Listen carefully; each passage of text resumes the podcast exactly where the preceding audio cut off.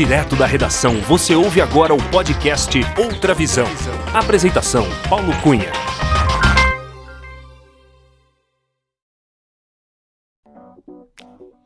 Olá, seja muito bem-vinda, muito bem-vindo ao podcast Outra Visão. Eu sou Paulo Cunha, o Paulão, e falo da redação da Outra Visão em Belo Horizonte. Este é o episódio número 8 do podcast Outra Visão. A nossa entrevistada é jornalista e há mais de 22 anos se especializou na cobertura de temas socioambientais produzindo e apresentando programas e reportagens de rádio e em seu podcast, o Vozes do Planeta, na National Geographic e em documentários para televisão, entre outros importantes trabalhos. A nossa entrevistada apresentou um dos programas pioneiros no rádio brasileiro que tratou sobre temas ambientais. Isso foi na Rádio Eldorado, em São Paulo. Com este programa, inclusive, ela venceu por duas vezes o prêmio socioambiental Chico Mendes como melhor programa de rádio. Agora, imagine que a nossa entrevistada percorreu de veleiro durante três anos toda, mas toda a costa brasileira e produziu reportagens maravilhosas sobre esta grande expedição. Isso mesmo, ela navegou literalmente do Oiapoque ao Chuí. É uma história incrível e durante a nossa conversa ela contou detalhes sobre essa grande expedição o projeto Mar Sem Fim. Natural de Santiago do Chile e radicada em São Paulo, capital, desde 1994, a nossa entrevistada tem grande experiência e amor por contar histórias da natureza e pessoas em rádio, podcast e mídias digitais. É com muita alegria que recebemos no podcast Outra Visão Paulina Chamorro. A Paulina, minha colega na faculdade de jornalismo, que eu sei tem muitas histórias para contar. Acompanhe a entrevista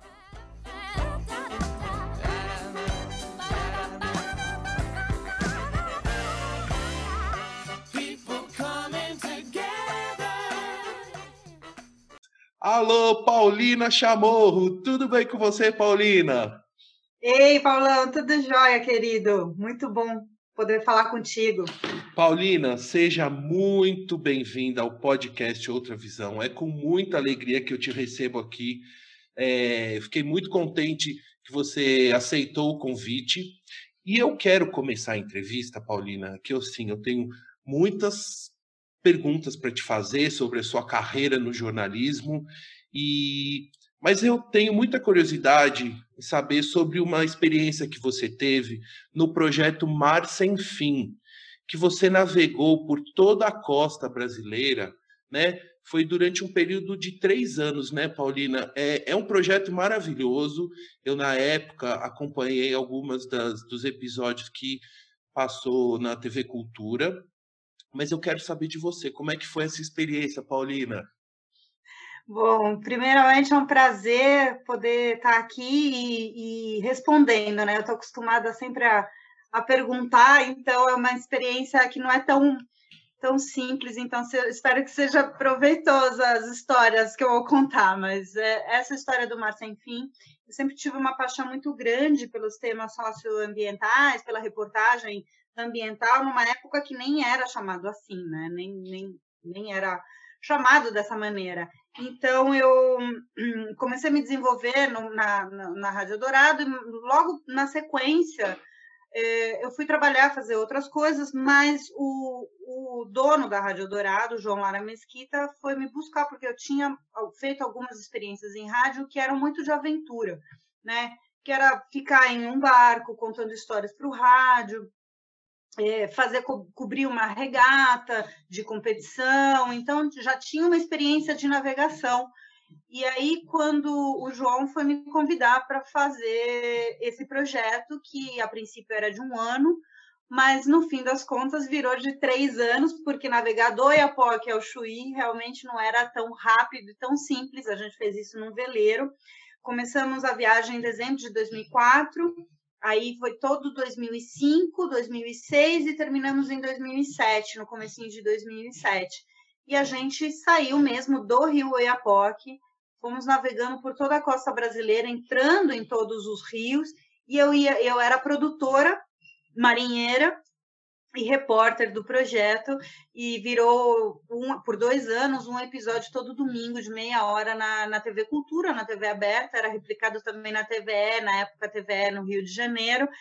Então, quando chegou na metade do projeto, né, que a gente estava, sei lá, na Bahia, muita gente já conhecia né, o projeto, então passamos a ser esperados nos portos, nas praias, no momento onde não tinha rede social dessa forma, né? No máximo tinha um chat do UOL muito forte, uhum. mas a gente passou a ser esperado pela, pelas pessoas que nos assistiam pela TV Cultura, pela TV pública, né? Então o barco chegava e da, do, digamos do Nordeste para baixo a gente foi muito bem recebido por todos os brasileiros e brasileiras que vivem na costa brasileira. Foi uma, eu digo que é uma das maiores experiências da minha vida e é com certeza a minha maior experiência profissional, porque eu pude no fundo desenvolver uma grande reportagem de documentação, que era isso, né? Conhecer, conhecendo mesmo a costa brasileira. E, e, e é, a tripulação era composta por quantas pessoas? Me fala alguns detalhes assim é, técnicos dessa, dessa embarcação, porque eu adoro, é, eu sou leitor sou, é, de expedições assim e assim eu sou fã, viu, Paulina? Mas me conta ah. esse aspecto técnico. Quantas eu adoro pessoas... literatura de, de navegação também. Era um, é um veleiro de 46 pés, é um Morgan antigo, reformado, ele era, era inteiro, né, que agora tem outro dono, é, e não chama mais Mar Sem Fim, o barco chama A Mar Sem Fim agora. Ele é inteiro de madeira por dentro, né, uma, uma embarcação antiga, né, muito bonita, muito reformada e bonita. Tinha três cabines, né, na popa, no meio e na proa, e, e a tripulação era composta por mim, um cinegrafista, o comandante, que era também diretor e, e, apresentador do programa, João Lara Mesquita, e o marinheiro, que era o, o, cara do mar, que era o Alonso Góes. E essa era a tripulação, então a gente navegava e também tinha que fazer o papel de repórter, né? E de decupar as fitas, de começar a traçar um roteiro, então, foi maravilhoso nesse sentido, de poder ficar tanto tempo convivendo dentro de um barco confinado, que hoje a gente, todo mundo já sabe o que, que é um confinamento, né? Mas na época, confinado num barco e navegar. Tinha dias que a gente se propunha a navegar três dias seguidos, então a gente passava navegando, acordava, dormia com o barco navegando, com aquela tremenda lua cheia nascendo no mar, ou você acordar e estar tá navegando é uma experiência que só vivendo mesmo para para ver como é que ela é tão transformadora, porque ainda mais no veleiro, né, que você usa menos o motor e você usa muito as velas, portanto é um casquinho e com a força do vento você vai, né? Então nessas a gente saiu por todas as reentrâncias maranhenses, por todos aqueles rios amazônicos, né? Porque a gente também foi por um pouco por dentro, é, então foi uma experiência não só de navegação, de, de, de, como uma tripulante, mas uma experiência humana fantástica de aventura e de ver a natureza no seu estado puro, né? Ai, que maravilha! E, e esse período de três anos, ele foi in, é, ininterrupto ou teve algum, alguma pausa assim que você voltou para São Paulo ou enfim, foi direto assim, três anos? Não, foram 66 viagens, porque ah. é porque o, o veleiro, é, como ele tem uma quilha, né, muito grande, então não é em todo lugar que você consegue entrar. Ele tinha 1,80m de quilha. Então, em algumas partes você tinha que esperar a maré subir, é, para poder continuar a navegação, a gente tinha que descer, desembarcar, fazer as reportagens e depois transformar isso num roteiro que depois ia ser editado e depois ia para a TV Cultura. Então chegou num determinado momento que a gente quase já não tinha muito tempo de diferença, porque o programa passou a ir para o ar. Então a gente navegava, aí eu voltava para São Paulo, às vezes a tripulação ficava e eu vinha, ficava uma semana em São Paulo editando todo o material e depois eu voltava. O barco não avançava, né? Avançava uhum. quando a tripulação estava completa. E aí eu voltava onde o, a gente tinha parado com, com a viagem, né? Então, na verdade, foram 66 viagens e mais de 12 mil quilômetros navegados, quase 15 mil quilômetros navegados.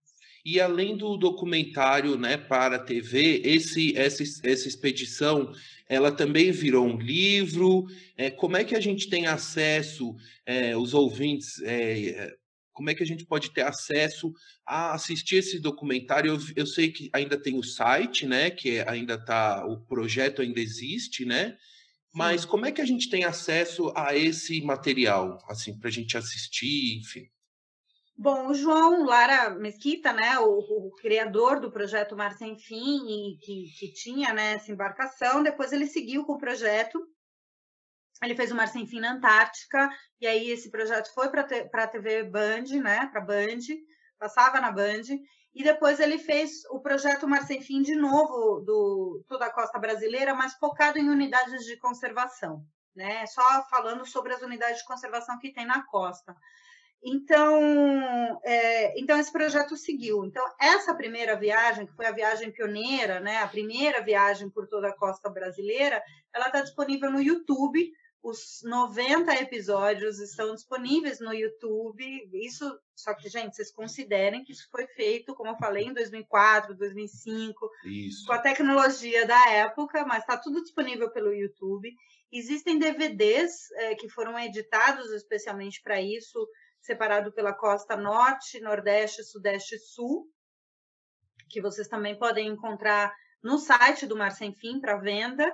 E existem dois livros que o João escreveu, né? Um só com um diário de bordo dessa primeira viagem, que são dois livros grandes, bonitos, e um outro que é muito interessante, que eu gosto muito, que eu acho muito especial, que é, são as embarcações da costa brasileira, que é um retrato de todas as embarcações tradicionais que a gente foi encontrando nessa viagem do Mar Sem Fim. Então, esse material, todos de autoria do João, vocês encontram, mas esses episódios todos que eu estou relatando, os uhum. perrengues, uhum. tudo que a gente passou, o encalhe, é, enfim, ficar dias esperando a maré subir, tá tudo nesses episódios que estão no YouTube da primeira viagem do Mar Sem Fim.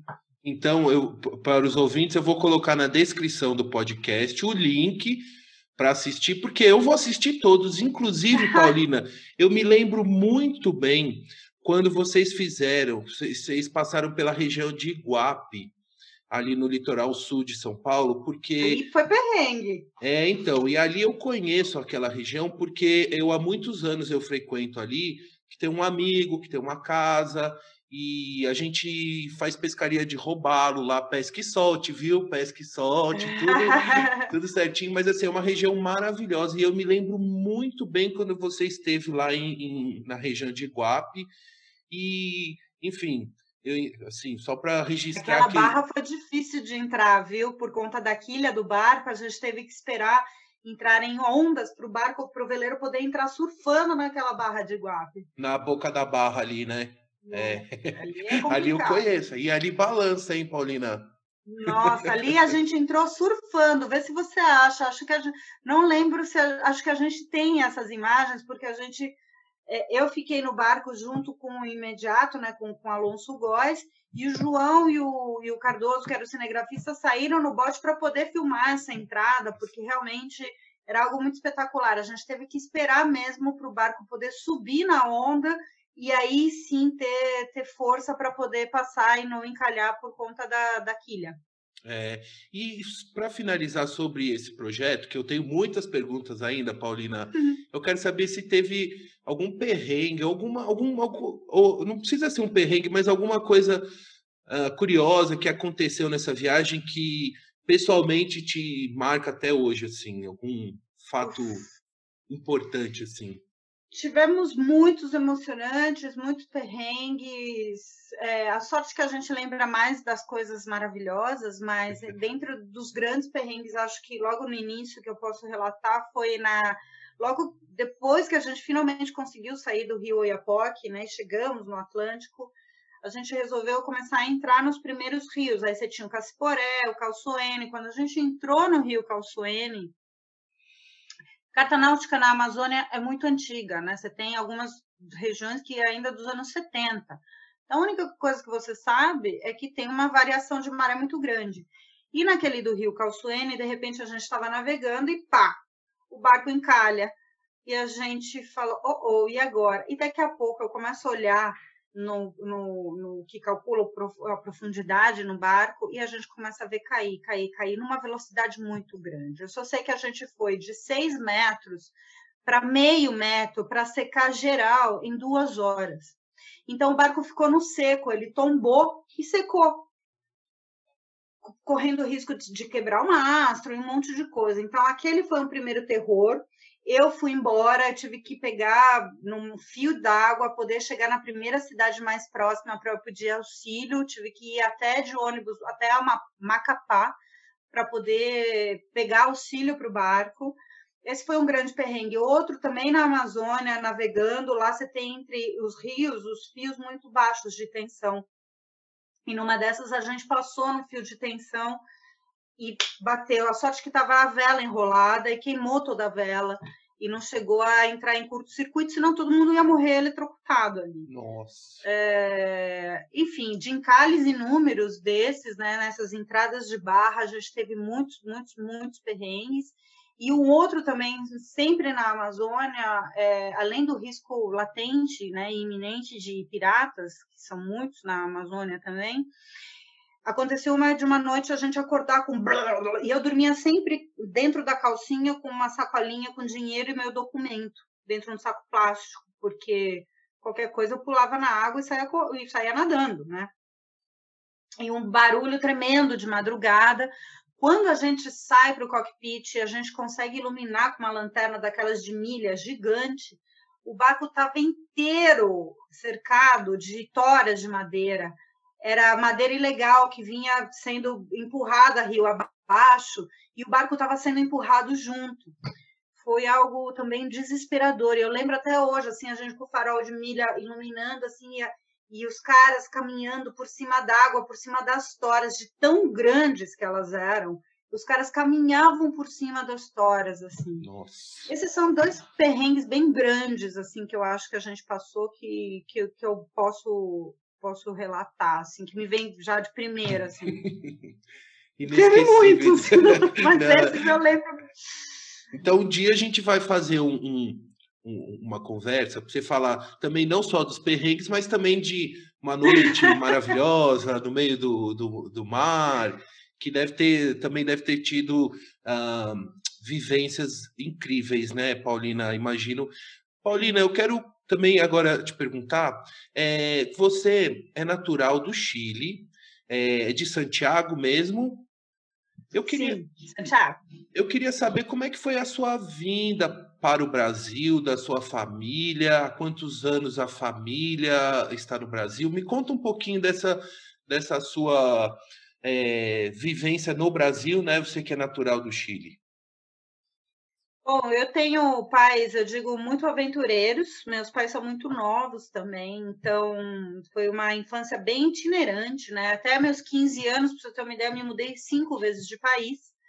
Então, morei já na Bolívia três anos, enfim, por, por, por essas é, validações, meu pai e minha mãe, como eu falei, muito novos, Meu pai teve um problema na, na, na, faculdade, não conseguiu concluir a faculdade no Chile, e ele resolveu concluir a faculdade na Bolívia.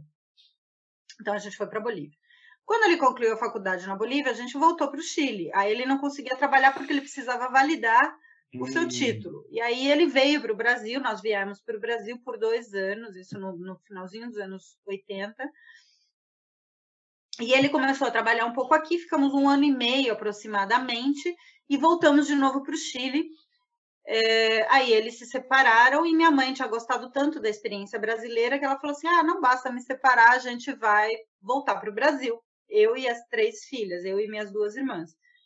Então a gente volta para o Brasil em 94, né, finalzinho de 93 para 94, e, e aí eu entro na escola, termino, entro na oitava série, e aí e, e, logo três anos depois a gente se conhece na faculdade, quando eu entrei na faculdade Exatamente. de jornalismo, é, né, onde a gente estudou junto. Mas assim, foi uma vida bastante rápida nesse sentido, e esses vai e vens foram mais por conta dessa desse espírito aventureiro, né, e, de, e dessa necessidade do meu pai querer validar o título e tal. Hoje, né, lógico, ele, ele validou aqui no Brasil, validou no Chile, ele mora no Chile, inclusive, ele nunca voltou para o Brasil, ele ficou lá.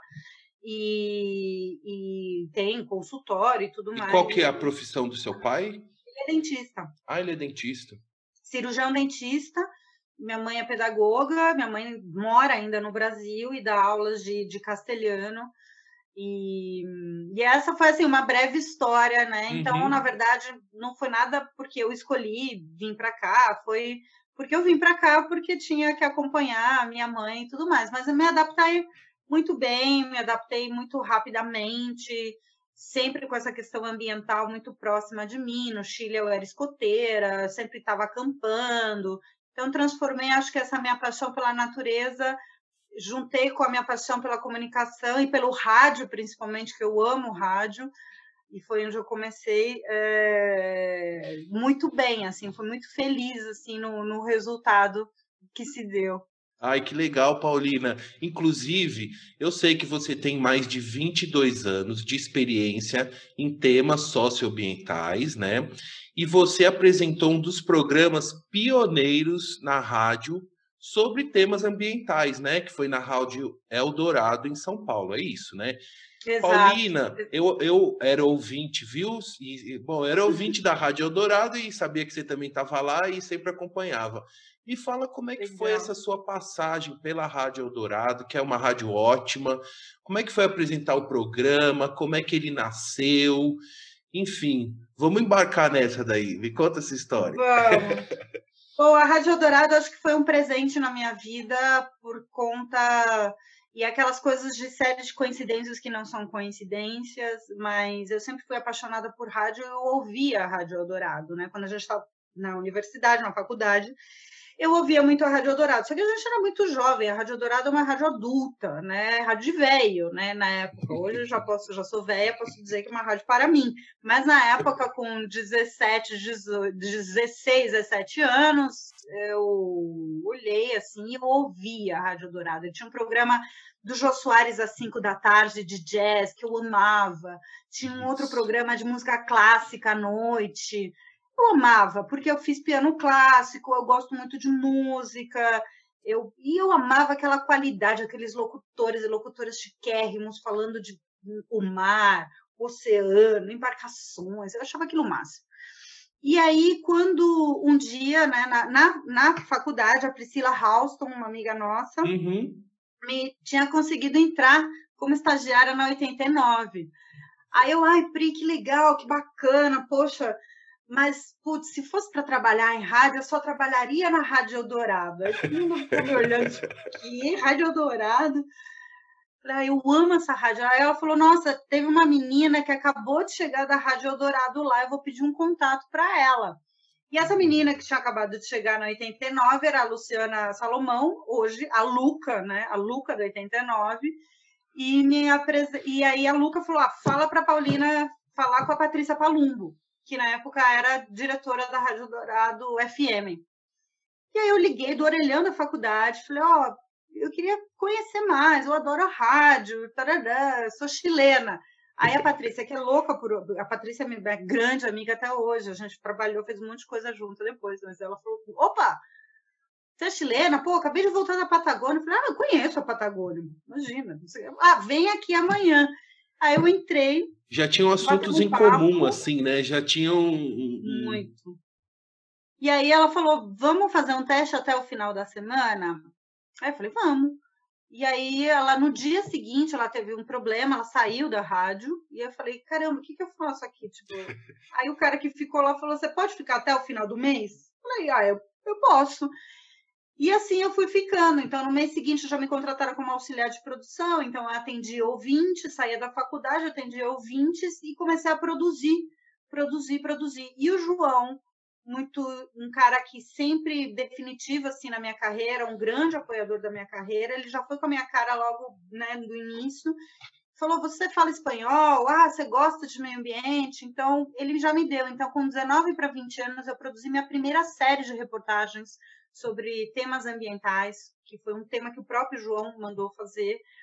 Então, eu já estava no ar com reportagem com 20 anos, né? E depois eu terminei a faculdade, fiz meu TCC, é, foi um programa de rádio AM, e no mesmo ano, então, a gente conseguiu criar dentro da Eldorado Terra Fogo Mariá, que depois virou Planeta Eldorado, e depois eu apresentei por 10 anos o, o Planeta Eldorado todo domingo é, de manhã na Rádio Eldorado. Ai, Paulina, que história legal, hein? Nossa, é, muito... hein? Ô, Paulinho, experiências do bem, assim, porque eu amava, sempre amei, amava trabalhar na Eldorado, amava o que eu fazia, amo o que eu faço, e foi uma grande escola para mim, sobre meio ambiente, principalmente comunicação. Que legal.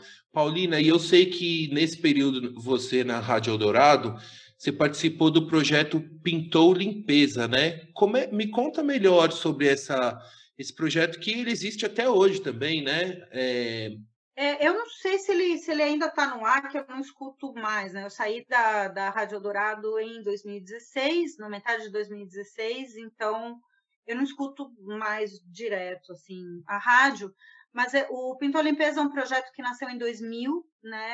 Eu, eu trabalhava lá na época, depois eu fiquei um tempo fora, né? Fui fazer o Mar Sem Fim, fui fazer, trabalhar na, na Unesco também, e quando eu voltei, me convidaram para voltar para coordenar esse projeto, que é um projeto de educação ambiental. É, eu voltei em 2007 para a Rádio Eldorado, 2007 por aí. Assim que terminou o Mar Sem Fim, não deu duas semanas e eu já estava na, na, Eldorado.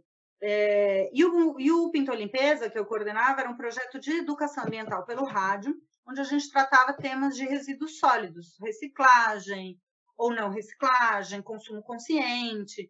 Então, a gente tinha diversas artistas, diversas ações que tratavam sobre isso. Eu já era louca do plástico há muito tempo. É, há muito tempo. Então, a gente trabalhava com, basicamente com educação ambiental pelo rádio. Né? E eu coordenava esse projeto, né? bem novinha também, não tinha nem 30 anos.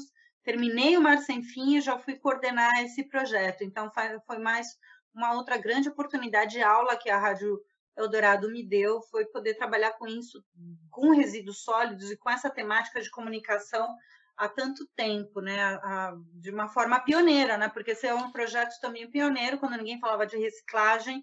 Em 2000, a gente já estava no Pintor Limpeza falando da necessidade de falar de reciclagem. Antes de uma política nacional de resíduos sólidos, já falávamos sobre isso também. Que maravilha, Paulina. Agora eu quero te perguntar, Paulina, sobre o seu momento com o podcast Vozes do Planeta, que eu sei que é um trabalho muito importante para você. É, já tem quase 200 episódios, né? É um trabalho que você está envolvida diariamente.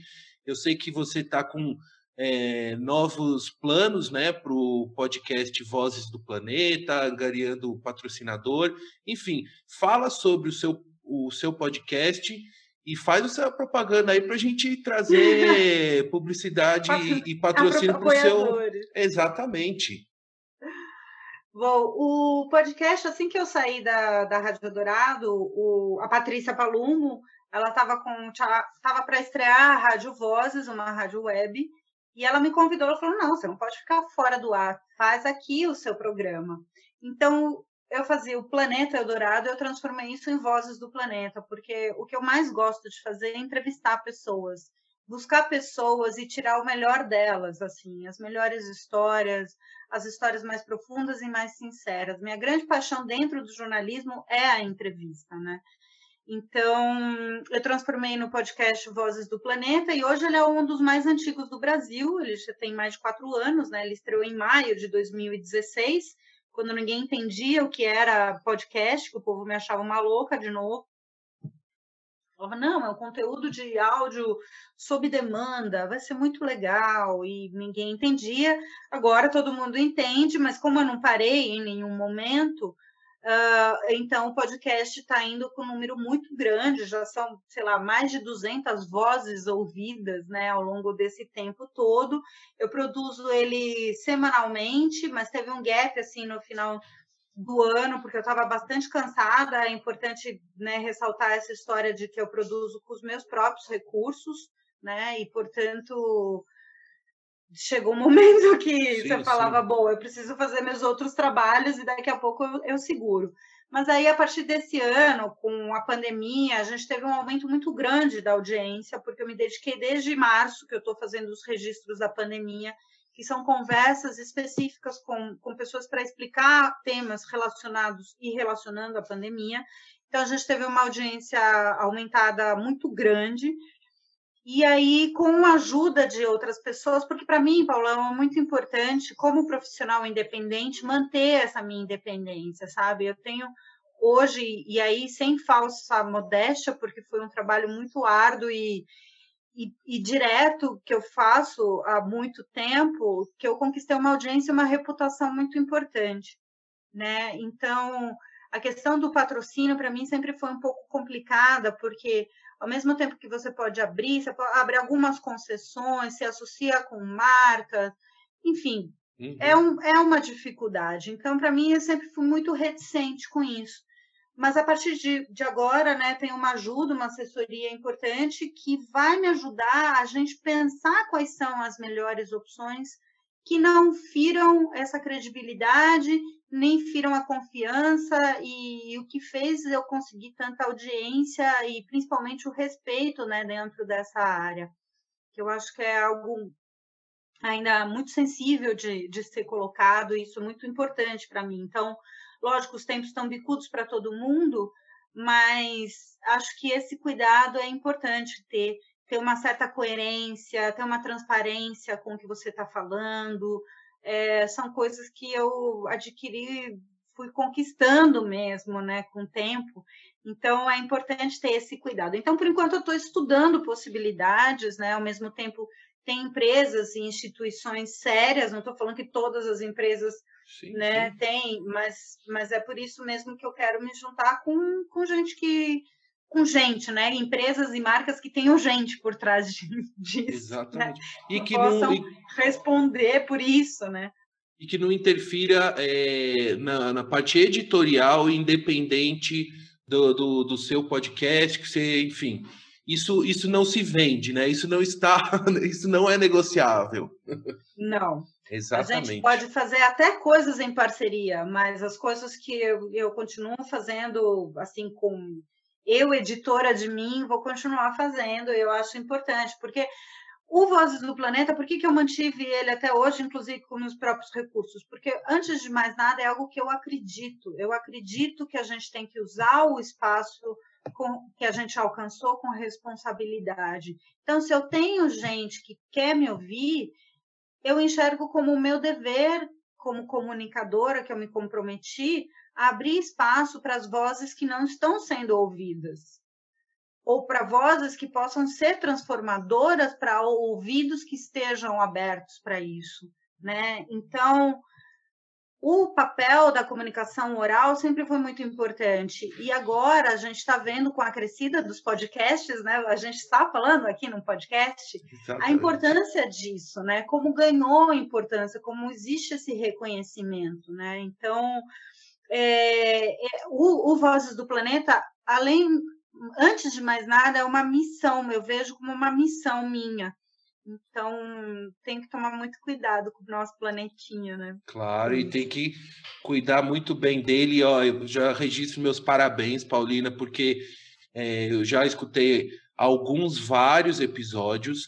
E eu acho que de tudo que você falou, é importante dizer que assim as pessoas também querem falar para você, querem falar é. para Paulina Chamorro, porque você é, tem um espaço muito importante e tem toda essa credibilidade que você construiu ao longo da sua carreira e está ainda seguindo, construindo. E, e os ouvintes aqui, se quando acessarem o, o podcast da Paulina, vão ver que o elenco de entrevistados, as pessoas que conversam com a Paulina, é só gente importante, gente relevante, né, Paulina?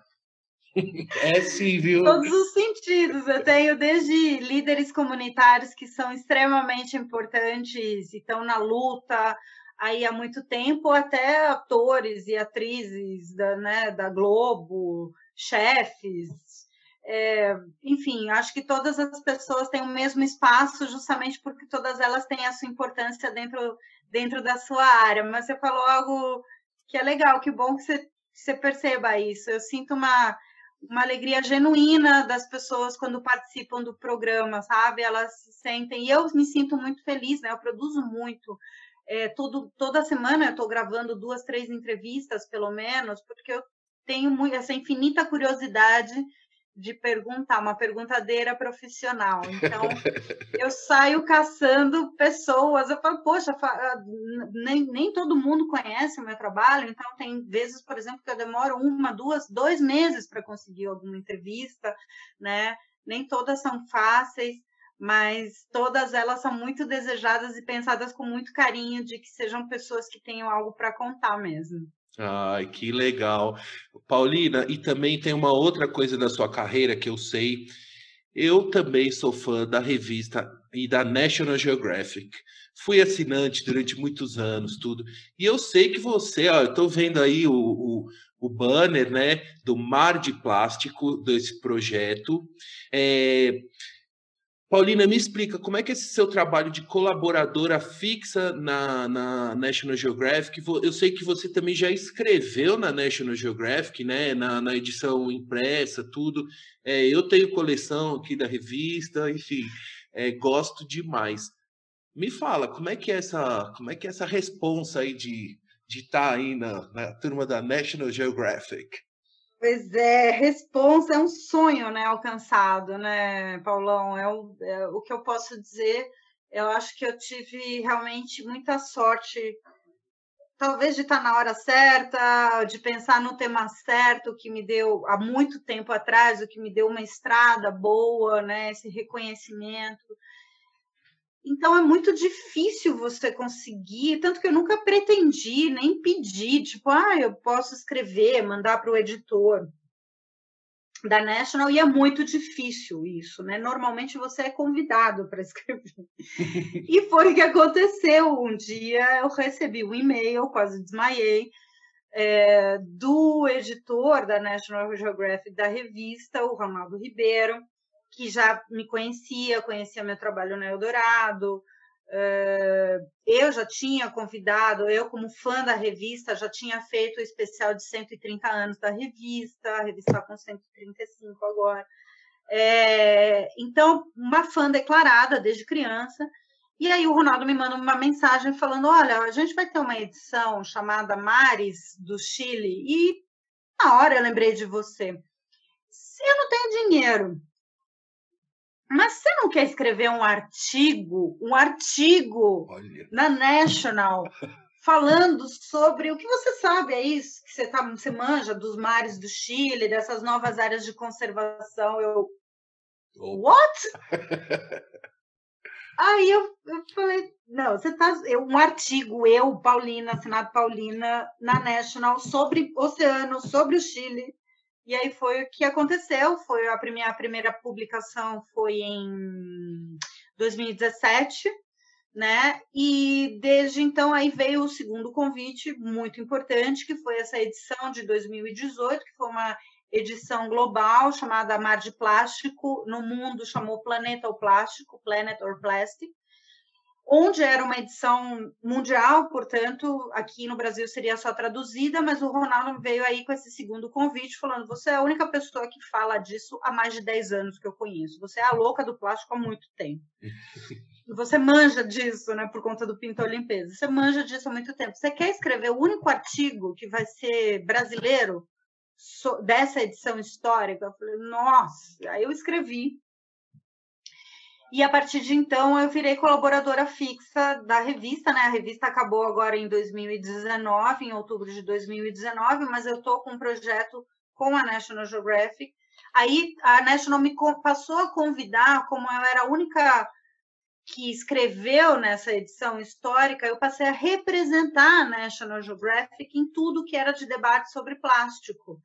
Eles começaram a me, a me convidar para ir como representante National Geographic para falar sobre né? plástico. Né?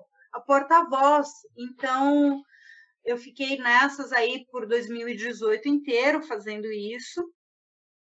E agora, em 2019, eu estou com um projeto, junto com o fotógrafo também da National, João Marcos Rosa, que é de documentação e reportagem, chamado Mulheres na Conservação, e a gente publica no, na edição digital da National Geographic grandes reportagens sobre grandes pesquisadoras brasileiras. Eu faço um perfil, né? Vou a campo com elas e faço um perfil e publico. E então eu escrevo para a National Geographic fixa, né?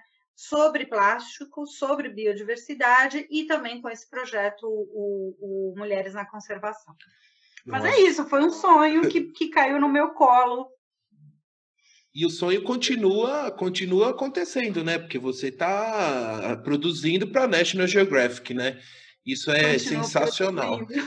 Paulina, eu tenho aqui uma, uma pauta de perguntas enorme, mas eu sei que você daqui a pouco tem compromisso com é, o podcast, com o Vozes do Planeta, mas ainda tem uma pergunta aqui que eu quero fazer, que eu sei que é importante a gente é, e você compartilhar que você é uma das fundadoras da Liga das Mulheres pelo Oceano. Paulina, eu quero saber o que, que é esse projeto, como é que ele funciona, como é que a gente pode participar, enfim, me dá um apanhado geral. Embora eu já tenha visitado o site, vou deixar todos os links aqui no, na descrição, mas eu quero ouvir de você. Ai, Paulo, que bom que você perguntou da Liga, obrigada. Bom, de uns anos para cá, eu tenho dedicado muito meu trabalho, meu olhar para a questão da igualdade de gênero, né? E por trabalhar também com o oceano e trabalhar com essa pauta já há bastante tempo, é, a vida me juntou a, uma, a duas pessoas que eu já tinha entrevistado. Uma entrevistava muito, a outra tinha entrevistado uma vez, que é a fotógrafa Bárbara Veiga, e também a Leandra Gonçalves, a doutora Leandra Gonçalves, bióloga Leandra Gonçalves, e nós é, conversando né, sobre somos mulheres do mar, todas já trabalhamos muito embarcada, e a gente falava sobre isso, né, de quantas mulheres incríveis que a gente conhecia que também se dedicavam a, a temas oceânicos, né? E aí, o ano passado, a gente resolveu, de brincadeira, falar, pô, a gente podia criar, tipo, uma Liga da Justiça, tipo, a Liga das Mulheres pelo Oceano. E assim, em março, a gente fez a nossa primeira reunião, ligando para todas as mulheres incríveis, né, que a gente falava e que a gente conhecia, e apareceram mais de 23 mulheres, assim, do tipo, o que, que é essa Liga das Mulheres? Enfim, hoje somos um movimento em rede, com mais de 400 mulheres conectadas das mais diferentes profissões, de todos os rincões do Brasil que trabalham de uma maneira ou de outra com o oceano, né? com litoral, com educação ambiental, é fotógrafa, é atleta, é, sei lá, pesquisadora, é líder comunitária, líder de pesca. E a gente acredita, né, a questão da igualdade de gênero é fundamental para se alcançar a sustentabilidade no planeta, né? Somos a metade da população, estamos em todas as áreas e a gente precisa ter esse papel reconhecido e principalmente que mulheres sirvam de inspiração para outras mulheres. Isso só se dá quando a gente tem a visibilidade, quando a gente tem um apoio de uma da outra. Então, é um movimento é, de mulheres, mas isso significa que homens também podem acompanhar, podem apoiar a Liga, uhum. são os amigos da Liga. É, mas é isso, é um movimento que surgiu para termos mulheres fortes e, e, que lutem e que trabalhem pelo oceano. E aí tem um site e como é que tem, assim as pessoas podem interagir com essa liga? Enfim, como é que eu posso tem um faça parte, você preenche lá uma série de, de informações, está disponível no link nas nossas redes sociais. Eu acho que a forma mais fácil de vocês entrarem é pelo Instagram ou Facebook da Liga, Liga das Mulheres pelo Oceano, e lá você vai direto para o nosso site, onde tem um Faça Parte, tem um espaço de blog, onde a gente divide algumas vídeos e textos, artigos, opinião de muitas mulheres que fazem parte com a gente. Legal. Mais uma pergunta aqui, Paulina, que é o seguinte: é o trabalho que você fez com a documentarista Celine Cousteau. É, me fala um pouquinho, porque eu fiquei curioso e a Celine custou é, é neta do já custou? Como é que é essa é. história? É? é? Me conta, me é. conta. Essas coisas incríveis da vida, né? Quem, né? Quando você olha assim, quando eu olho às vezes para minha trajetória, eu dou risada porque é algo tão mágico, é tão fantástico assim, porque ah, o que, que você gostaria de fazer? Ah, navegar do Oiapoque ao Chuí num barco. Feito. Conhecer o legado dos Cousteau trabalhar na National Geographic. Bom, a história com a Celine Cousteau foi nessa, dessa minha proximidade com temas de oceano, onde ela me convida e falou assim, olha, a gente queria te convidar para uma reunião, a gente vai começar a pensar num projeto de oceano aqui no Brasil. Quando eu chego na reunião, está a Celine Cousteau, a neta do Jacques Cousteau. E eu, né, tímida, como sempre, né, como vocês puderam perceber, eu já comecei, já peguei uma amizade com a mulher. Mas assim, amizade mesmo, no, na segunda vinda dela para o Brasil, ela já ficou em casa, nível, e aí a gente começou a trabalhar juntas. Ela me convidou para ser produtora dela aqui no Brasil, e eu fiz então a produção de um documentário para a Celina, onde a gente foi para a Amazônia, né? Vocês não estão nos vendo, mas atrás de mim tem uma foto muito grande de uma oca do Vale do Javari, que é o segundo maior território indígena do país, onde a gente foi documentar o problema de saúde indígena.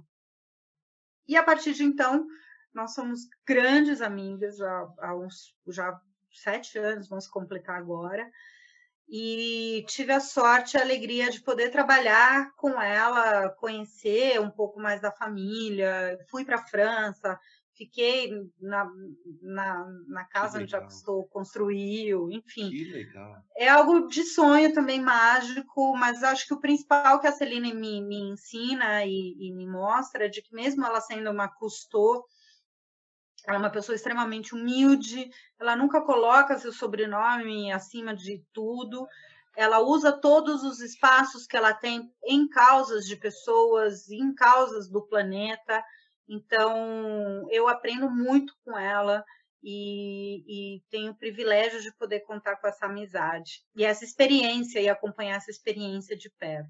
Que legal, Paulina. E também você é super próxima também, né? Eu sei, assim, tem uma, um contato com o Amir Klink, né? Que o Amir Sim. Klink, eu sou fãzaço do Amir Klink, desde menino, assim. E aqui, ó, tem até os livros dele aqui, ó, que eu deixei é aqui para você ver né? aqui. É, e assim, eu sou super fã do Amir, inclusive eu escutei o podcast que você fez, né, entrevista recente que você fez com ele, que está no, no Vozes, e... Curtiu? Nossa, curti tudo, é que tudo que o Amir Klink fala eu, eu já gosto, né? Mas me fala, sim, como é que é esse seu contato com o Amir, onde você, claro, é, já, ele já é uma, é uma pessoa notória, mas como é que teve essa aproximação? Também foi Imagino a sua relação. Uhum. Eu acho que foi assim, hoje é uma amizade mesmo, né? Eu vou na casa deles, a gente já foi viajar junto com a família Klink, é, a gente vai tomar caipirinha e, e, comer ostra. É, é, uma amizade que foi desenvolvida já com, ao longo do tempo, mas na Rádio Dourado eu comecei entrevistando a Mir Klink e porque ele fazia algumas aventuras para a Rádio Dourado. Eu no início eu editava essas aventuras que a galera mandava e, e colocava no ar, né? E depois, quando né, me deixavam falar, eu comecei a entrevistar. E o Amir ia muito com a minha cara. Primeiro, porque eu era chilena e ele tem um respeito muito grande pelos chilenos, porque ele diz que os chilenos são ótimos marinheiros.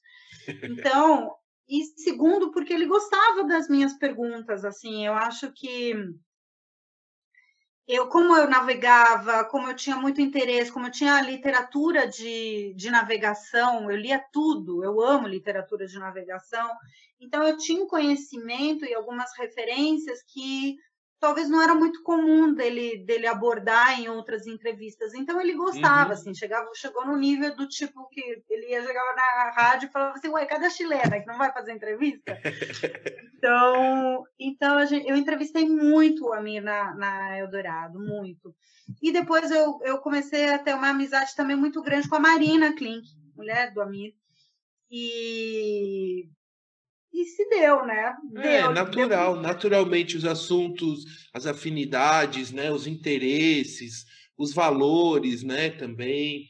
Então, que legal, Eu acho que é muito solto isso, sabe? Sair para beber com eles, os clink, é muito divertido. Nossa. Então, a gente a gente troca uma ideia de, de amizade mesmo, né? Por isso que hoje eu, eu posso dizer que, que que eles são meus amigos. Aqui, esse ano, em julho, foi meu aniversário, eu tive uma grande surpresa que colou aqui na porta de casa com um bolinho o Amir com a Marina, sabe? Olha meu aniversário. Então, ah. são coisas, são pessoas muito queridas, muito próximas e que valorizam o que é a vida sendo vivida, sabe? Então, eu prezo muito por essa amizade e, enfim, todo o conhecimento, né? não é que eu fico fazendo entrevista, né? Quando eu tô com a Mir bebendo e tal, a gente troca ideia, uhum. joga a conversa fora. E, e, foi engraçado porque em quatro anos de programa eu nunca tinha entrevistado a Mir Klink no meu podcast. Então Exato. foi o primeiro. Exatamente.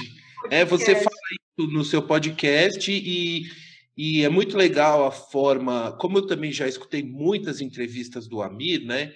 É, eu percebi que com você foi diferente, foi um, uma pegada mais legal, assim, vamos dizer assim, foi, foi mais ah, legal. Ele estava mais relaxado, né? É, Paulina, eu queria finalizar agradecendo muito a sua disponibilidade, a sua gentileza em conversar aqui comigo no podcast Outra Visão, em contar a sua história, sabe? Foi um prazer enorme ouvir sua, sua experiência. Sei que ainda tem muita coisa para acontecer. Espero num futuro próximo a gente uh, bater esse papo de novo para atualizar aí essas, esses projetos, essas uh, coisas tão legais que você tem feito. Eu queria que você deixasse um recado final é, para os ouvintes do podcast Outra Visão, que eu também já aproveito e agradeço por nos ouvirem até aqui, né, Paulina? Então, seu recado final. Boa. Primeiro, meu recado final é pedir desculpa por esse descompasso aqui ao fundo que vocês devem estar ouvindo, mas é São Paulo, eu estou falando com vocês de São Paulo e essa é a trilha sonora de São Paulo, né? É uma bate-estaca sem parar, nem na pandemia para. Então, obrigado por vocês terem aguentado até aqui. e, Paulão, obrigada pelo convite. Eu raramente falo sobre mim, né? Como eu te falei, então foi uma oportunidade muito muito gostosa de poder relembrar histórias e de poder ver como como fazer jornalismo também é uma alegria quando a gente escolhe essa profissão e quando se dedica a ela. Eu sou muito feliz sendo repórter, eu sou muito feliz sendo jornalista, entrevistadora, e foi uma delícia poder ter compartilhado essas histórias contigo, ainda mais falando das coisas da natureza. Então, meu recado final é: gente, vamos segurar a onda, vamos, que isso uma hora vai ter que passar, vamos repensar, aproveitar que a gente está quietinho em casa para repensar. O Ailton Krenak me falou, um líder indigenista me falou, um indígena me falou, que a Terra botou a gente de castigo. Então, bora aproveitar esse momento para pensar bem o que, que a gente está fazendo, né? E ser mais, ter mais empatia pelo próximo, fazer suas pequenas revoluções diárias, porque elas fazem diferença e não é coisa de papo de eco chato. Agora está mais provado que não, que a gente estava certo. e escutem o Vozes do Planeta e bem-vindo ao mundo do podcast, Paulão. Você vai amar ficar batendo papo com a galera. Muito obrigado, Paulina. É, aprendo muito com você. É, você é uma colega de faculdade e uma colega jornalista que eu tenho muito respeito, admiração e tô sempre te seguindo aí e aprendendo, viu? Ó, um beijão para você, para toda a família, amigos, para o amigo Clique, para a família Clique, para Custou, para todo mundo, tá bom? Um beijão e até a próxima, Paulina. Bons ventos, pessoal. Até a próxima. Tchau.